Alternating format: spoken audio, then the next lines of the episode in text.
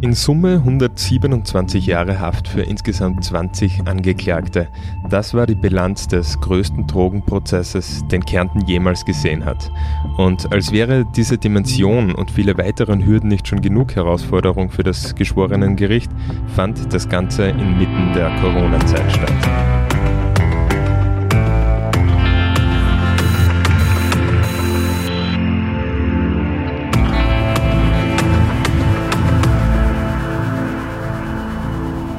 Herzlich willkommen bei Delikt, dem Kriminalpodcast der kleinen Zeitung.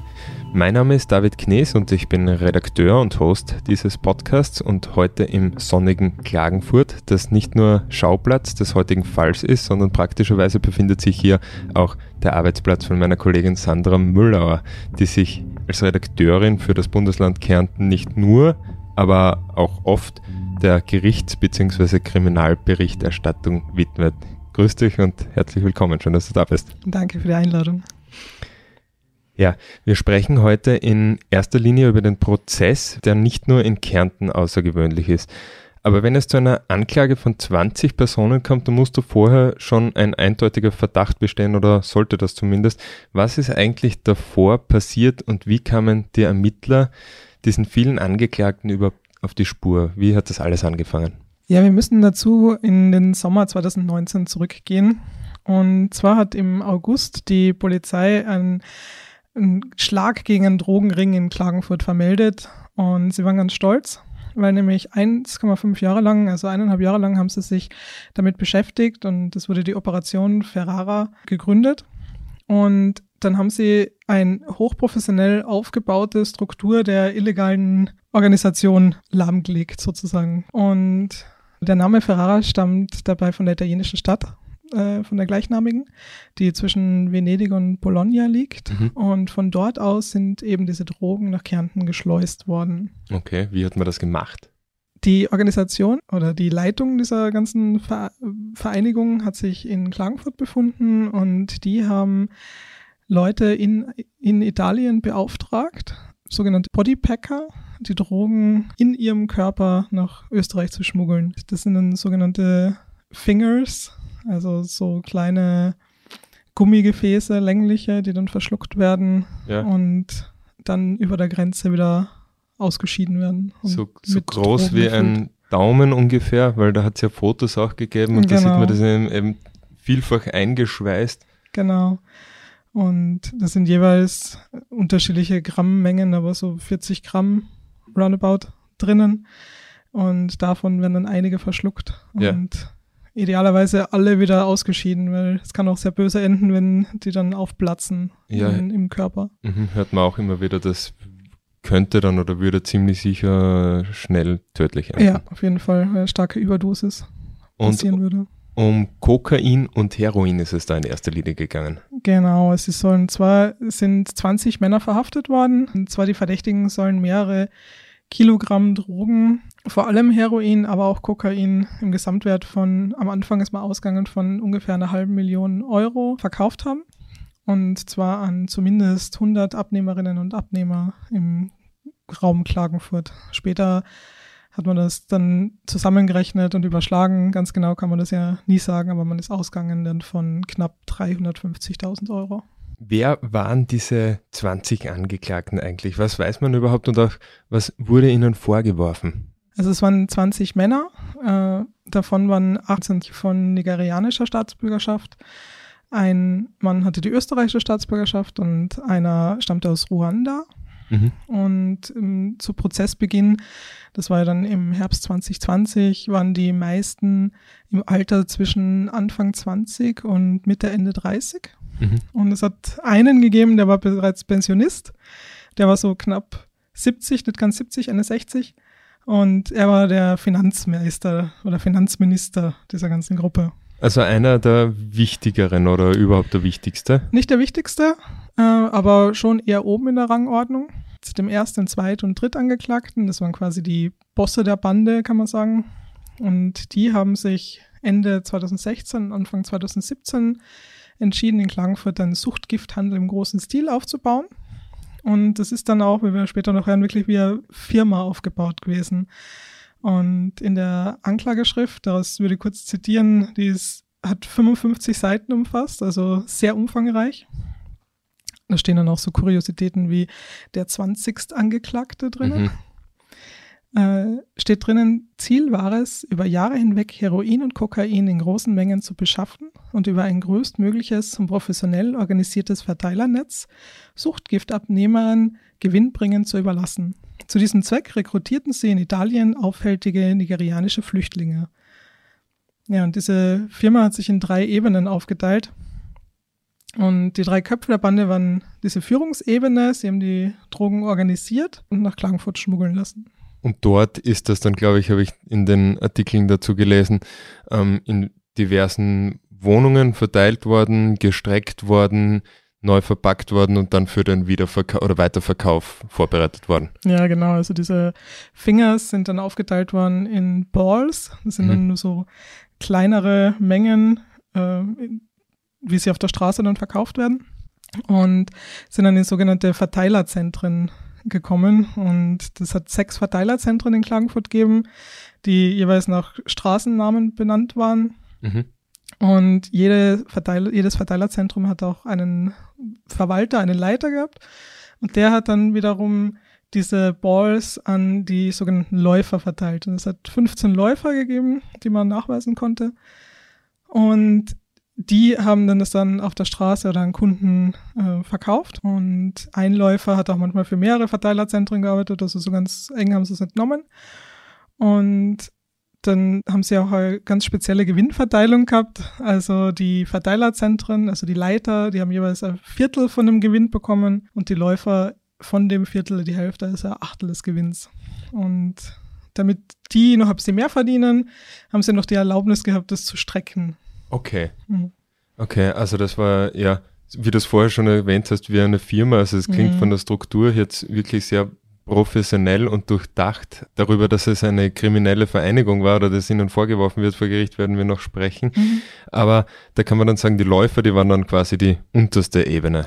Genau, das war die unterste Ebene, die das dann an die sagen wir, Endverbraucher dann verkauft haben. Im Herbst 2020 kam es dann zum Prozess Du schreibst den größten Drogenprozess, den es in Kärnten je gegeben hat. Und ich erinnere mich zurück an den Herbst 2020. Ich meine, da verschwimmt zwar einiges in meiner Erinnerung, weiß nicht, ob es dir auch so geht, aber ich tue mir da bei den zeitlichen Abläufen der Corona-Pandemie immer ein bisschen schwer ähm, einzuschätzen, was wann war. Ja. Aber ich bin mir ziemlich sicher, dass im Herbst 2020 so eine ziemliche Hochphase der Corona-Zeit war. Ja. Und dann da schreibst du auch, sind da nicht nur diese 20 Angeklagten, sondern auch noch ein Anwalt, wahrscheinlich für jeden extra ja. äh, und andere irgendwie am Prozess beteiligte Zeugen, jedenfalls sehr, sehr, sehr viele Leute in diesem Gerichtssaal. Ich glaube 80 hast du geschrieben. Wie war das da mitten in der Corona-Zeit dann so ein, ein äh, juristisches Mega-Event, würde ich es jetzt nennen? Ja, man kann sich das ja gar nicht vorstellen. Wie gesagt, du hast die den großen Schwurgerichtssaal am Landesgericht in, in Klagenfurt. Der ist vorher noch extra teilweise umgebaut worden, damit das überhaupt handelbar war. Und du hast 20 Männer in Handschellen, natürlich mit äh, Justizwachebeamten daneben. Du hast natürlich für jeden der Männer einen Anwalt, also die 20 Verteidiger. Zusätzlich noch die Richter. Du hast die Geschwor das Geschworenengericht. 20 Leute in einem Saal, alle mit Maske natürlich das im Corona-Herbst. Vorher sind alle noch getestet worden. Also es ist auch jeden Tag hat es für alle Corona-Tests gegeben, das sich ewig lang gezogen hat. Und dort, wo normalerweise Journalisten, Journalistinnen oder Besucher, Zuschauer sitzen, da sind die ganzen Angeklagten, die Verteidiger in den ganzen Reihen gesessen. Und so hat die ganze Verhandlung via Video-Livestream quasi in einen anderen Raum übertragen werden müssen, wo dann die Journalistinnen, wo wir gesessen sind, wo die Zuschauer gesessen sind. Und so hat man es dann auch am Anfang gehalten. Und irgendwann hat man sich dann dazu entschieden, die Angeklagten in die Gefängniskapelle zu setzen mhm. und das wiederum dorthin zu übertragen. Und das hat auch immer wieder zu technischen Bannen geführt. Also die Angeklagten haben zwar alles gehört und gesehen, aber im Gericht hat man sie dann entweder nur gehört oder nur gesehen. Und dann haben sie sich dazu entschieden, das Bild beizubehalten. Und der Ton ist dann über eine konstante Telefonverbindung kommen. Und ja, es war ein Riesenaufwand einfach. Wie haben sich die Angeklagten, also das ist ja dann so, dass die Anklageschrift verlesen wird, das wird ja wahrscheinlich auch eine Zeit lang gedauert haben. Ja, ewig. Und wie haben sich dann diese 20 Angeklagten verteidigt? Ich nehme an, die haben nicht alles sofort zugegeben. Nein, also man kann sagen, im Großen und Ganzen war so der Tonus, sie haben wohl zugegeben, da irgendwie involviert zu sein, aber es hat jeder gesagt, nein, natürlich nicht in einer großen Organisation, sondern nur so ein bisschen was verkauft. Und teilweise waren das ganz skurrile Aussagen auch. Also der Anwalt des Hauptangeklagten, ich möchte das auch kurz zitieren, er hat vorgetragen, mein Mandant kann niemals der Boss der Bande gewesen sein. Er hätte nicht einmal den Intellekt dazu, das zu organisieren, weil er, er hat keine Schulbildung, kein wirtschaftliches Verständnis. Und außerdem hat er in einer kleinen Wohnung ohne Heizung gewohnt und nur ein rostiges Fahrrad gehabt und vom Zeitungsverkauf gelebt. Und hat gesagt, das soll ein Drogenboss sein. Der Chef einer internationalen Bande hätte wohl eine Villa am See oder am Kreuzbergel und ein flottes Auto. Und der Zweitangeklagte hat sowieso auch gesagt, nein, er war sicher kein Boss einer organisierten Bande, sondern er hat vielleicht an elf Abnehmer, hat er so ungefähr 100 Gramm äh, Heroin verkauft. Und die Drogen hat er auch selber auf der Straße gekauft und er hat jetzt nicht irgendwie die irgendwo beschafft. Und ja, er hat mit dem Verkauf wollte er sich eigentlich nur selber ernähren, damit er überleben kann quasi. Also die haben schon teilweise zugegeben, dass sie kleine Dealer mhm. sind, aber niemand wollte sagen, ja, ich war da jetzt der Chef dieser Bande. Und dazu möchte ich eine Passage vorlesen, die unsere Kollegin Claudia Bär-Odebrecht über diesen Fall einmal geschrieben hat.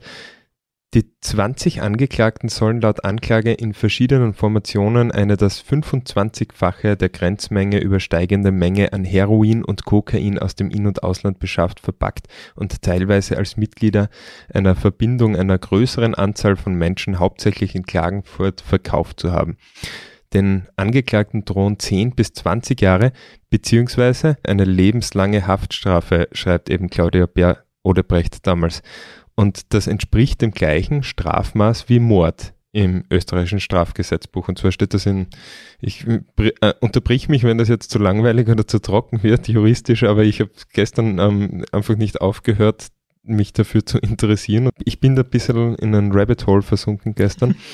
Und zwar steht in Paragraph 28 im Suchtmittelgesetz eben dieses große Strafmaß. Die genauen Paragraphen werde ich jetzt nicht vorlesen, aber das habe ich schon spannend gefunden, weil ich als juristischer Laie eigentlich gedacht habe, dass es lebenslange Haftstrafen nur für Mord gibt und habe deswegen gestern eine Recherche im Strafgesetzbuch angestellt. Und tatsächlich gibt es neben Mord noch einige andere Delikte, die in Österreich mit lebenslanger Freiheitsstrafe bedroht sind, wovon einige doch etwas skurril klingen. Und die sind, ich gehe die vielleicht ganz schnell durch, erpresserische Entführung, wenn sie den Tod einer Person zur Folge hat, schwerer Raub, wenn den Tod einer Person zur Folge hat, die Herstellung und Verbreitung, und das ist auch sehr interessant, von Massenvernichtungswaffen, äh, wenn man weiß, dass diese dann in ein Konfliktgebiet oder ein Kriegsgebiet gelangen sollen oder ein Gebiet, wo das äh, unmittelbar bevorstehen dürfte. Sonst ist es natürlich okay. Na, dann ist es keine lebenslange Haft. Dann äh, Luftpiraterie, auch wieder, wenn sie den Tod einer größeren Zahl von Menschen nach sich gezogen hat. Äh, das gleiche gilt für den nächsten Paragraph, nämlich die vorsätzliche Gefährdung der Sicherheit der Luftfahrt. Dann einige Sexualdelikte, wenn sie den Tod einer Person zur Folge haben. Und auch Folter, wenn sie den Tod der geschädigten Person zur Folge hat. Und dann gibt es auch noch einige völkerrechtliche Vergehen wie Völkermord, Verbrechen gegen die Menschlichkeit und Kriegsverbrechen gegen Personen, die auch meistens wieder, wenn es den Tod einer Person zur Folge hat oder dafür geeignet ist. Und das habe ich schon spannend gefunden, dass es eben für dieses Drogenvergehen, dass das das Einzige ist, das ich zumindest jetzt äh, auf die Schnelle gefunden habe im, im Rechtsinformationssystem. Das einzige Verbrechen ist, das nicht den Tod einer Person zur Folge haben muss, damit jemand lebenslange Haft erhalten kann. Ja, soweit ich weiß, ist das auch so. Ich bin jetzt auch nicht so tief drin in der Materie, muss ich sagen. Da müssten wir einen Juristen fragen vielleicht einmal. Aber in dem Fall ist es vor allem eben diese kriminelle Vereinigung, ist der Punkt, der die Justiz da sehr interessiert, weil wenn man jetzt einen sagen wir, Kleindealer hat, der wirklich so, wie sie versucht haben, das anzugeben oder versucht haben, sich so zu verteidigen, irgendwie zwei Gramm Gras an irgendjemanden verkauft, dann wird das natürlich ganz anders mhm. geahndet als äh, diese, diese Firma, die sich da gebildet hat. Quasi. Ja, ja. Und da geht es dann oft auch um diese Grenzmenge, die das Gesundheitsministerium gemeinsam mit dem Justizministerium immer ausarbeiten muss. Und ich glaube, das ist bei Kokain ist es sowas wie 15 Gramm. Mhm. Und alles, was darüber ist, wird dann eben so angesehen, dass man eben nicht mehr unter Anführungszeichen jetzt ganz ähm, den Eigenbedarf. genau den Eigen, Eigenbedarf deckt. Äh, und ja, in diesem Kontext ergibt es auch Sinn, dass die meisten behaupten, nur mit ganz kleinen Mengen gedealt zu haben. Natürlich, das Strafmaß ist natürlich ein ganz anderes dann. Ja. Die Aufgabe des Gerichts war jetzt herauszufinden, ob die Anklage der Staatsanwaltschaft der Wahrheit entspricht und die enthielt ja die Aussage, dass eben das alles ein professionelles Netzwerk ist. Genau. Und in diesem Zusammenhang wurden auch Ermittlungen angestellt und die wurden dann auch vor Gericht präsentiert. Und du hast einige skurrile Situationen dort im Gerichtssaal miterlebt. Kannst du ein paar davon erzählen? Ja, ich habe da ein paar Situationen mitgebracht. Vor allem ist es an einem Prozesstag sehr viel um Telefonprotokolle gegangen, die dann natürlich auch übersetzt werden haben müssen. Was allein das war schon sehr skurril, weil bis man einen, einen, ja, einen Dolmetscher gefunden hat, der diese afrikanischen Dialekte auch kann und dann aber auch gut genug Englisch oder Deutsch kann, um das dann zu übersetzen, ähm, war das schon ein bisschen herausfordernd. Man hat dann in Wien zwei Männer gefunden, die sowohl Deutsch als auch einen der Dialekte gesprochen haben. Und das Prozedere ist dann auch immer für jedes Telefongespräch dann gleich abgelaufen. Also das originale Gespräch ist dann abgespielt worden. Dann hat einer der Dolmetscher ins Deutsche übersetzt. Der Richter hat es dann wiederholt fürs Protokoll und daraufhin hat ein weiterer Dolmetscher für die Angeklagten wieder auf Englisch übersetzt.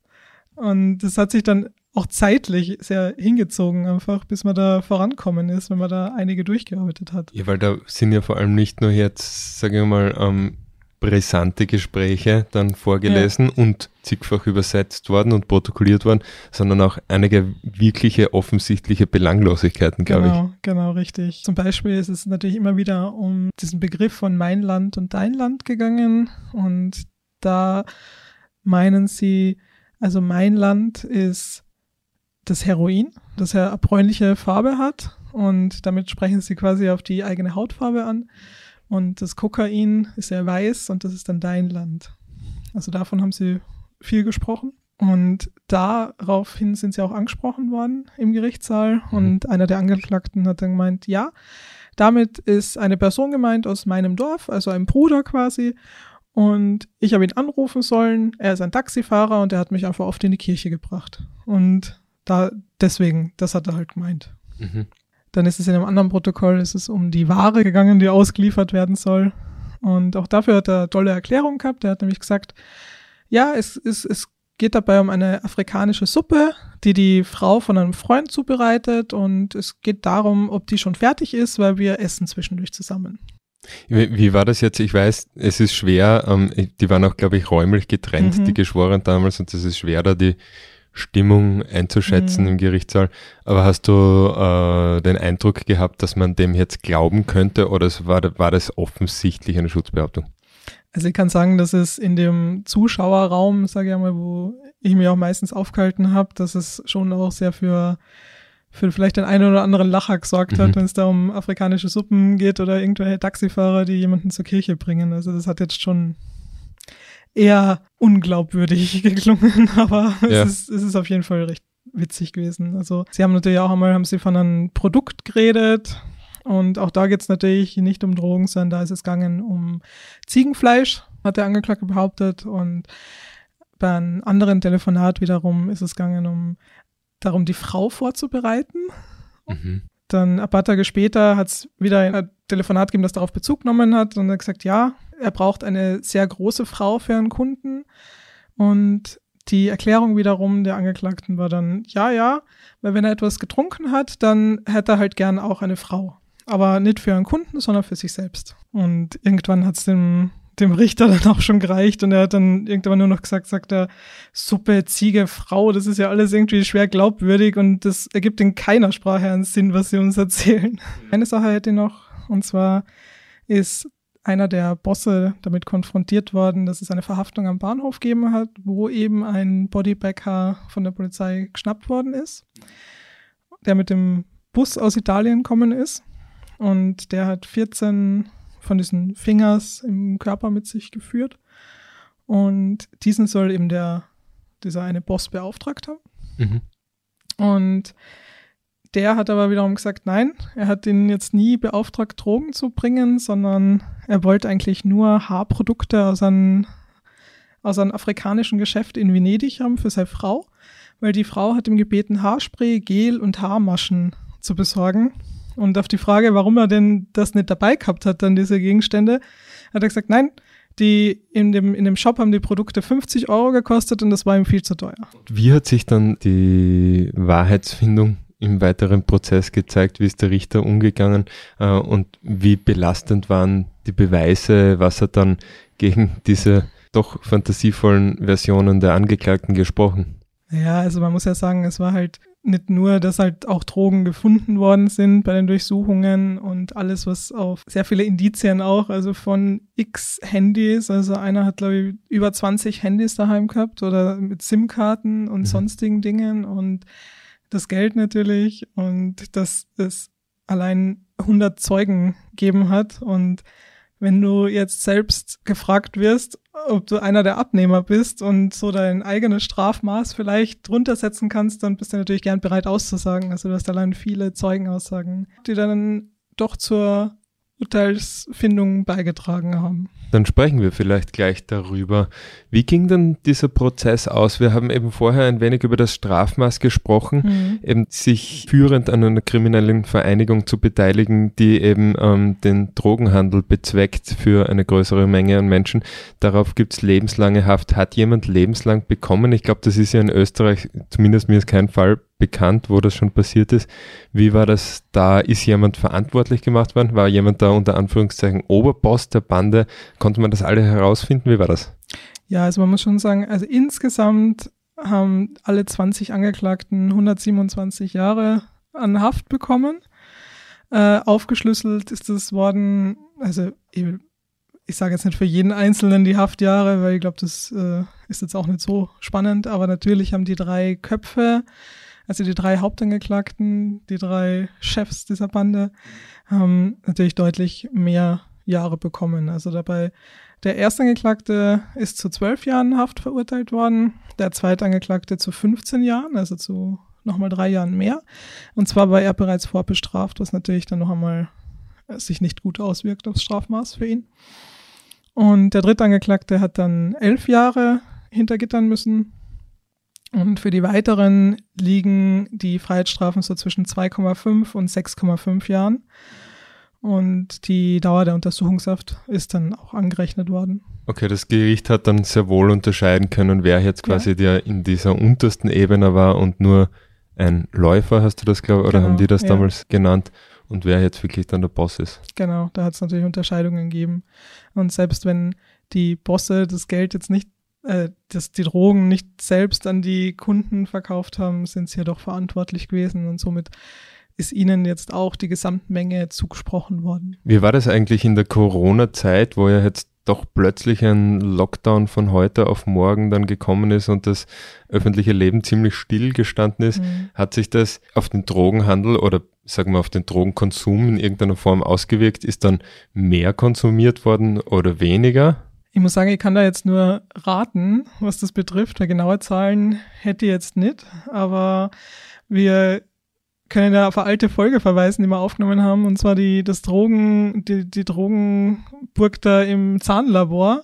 Ja, und ja. da haben sich die Leute ja in Villach in diesem Zahnlabor dann. Brückenkronen Kokain, glaube ich, war der Titel. Ne? Genau. Ne? Und dort haben sich die Leute ja mangels Alternativen getroffen, weil keine Lokale offen gehabt haben, weil es eben Lockdown gab mhm. und um dann dort Drogen zu konsumieren. Also ihr könnt mal vorstellen, dass es sich einfach nur verschoben hat. Wenn jetzt ein Drogenring dieser Größe ausgehoben und lahmgelegt wird, äh, wie reagiert dann der unter Anführungszeichen, nein, eigentlich keine Anführungszeichen, weil es ist ja ein Markt. Es ist ja auch etwas, was aus Angebot und Nachfrage sich mhm. ähm, zusammensetzen und irgendwo treffen muss.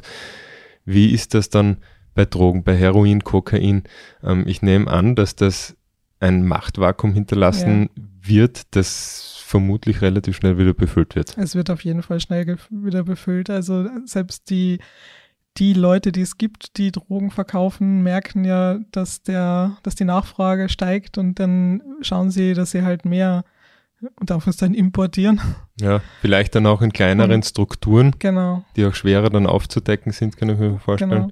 Aber ja, man liest eh regelmäßig eigentlich von Razzien oder Aktionen oder wo eben größere Menge immer wieder mal gefunden werden. Und also wirklich das Stilllegen ist wahrscheinlich ein Ding der Unmöglichkeit. Ja, also ich glaube, so wirklich eine drogenfreie Stadt zu schaffen, das ist Utopie.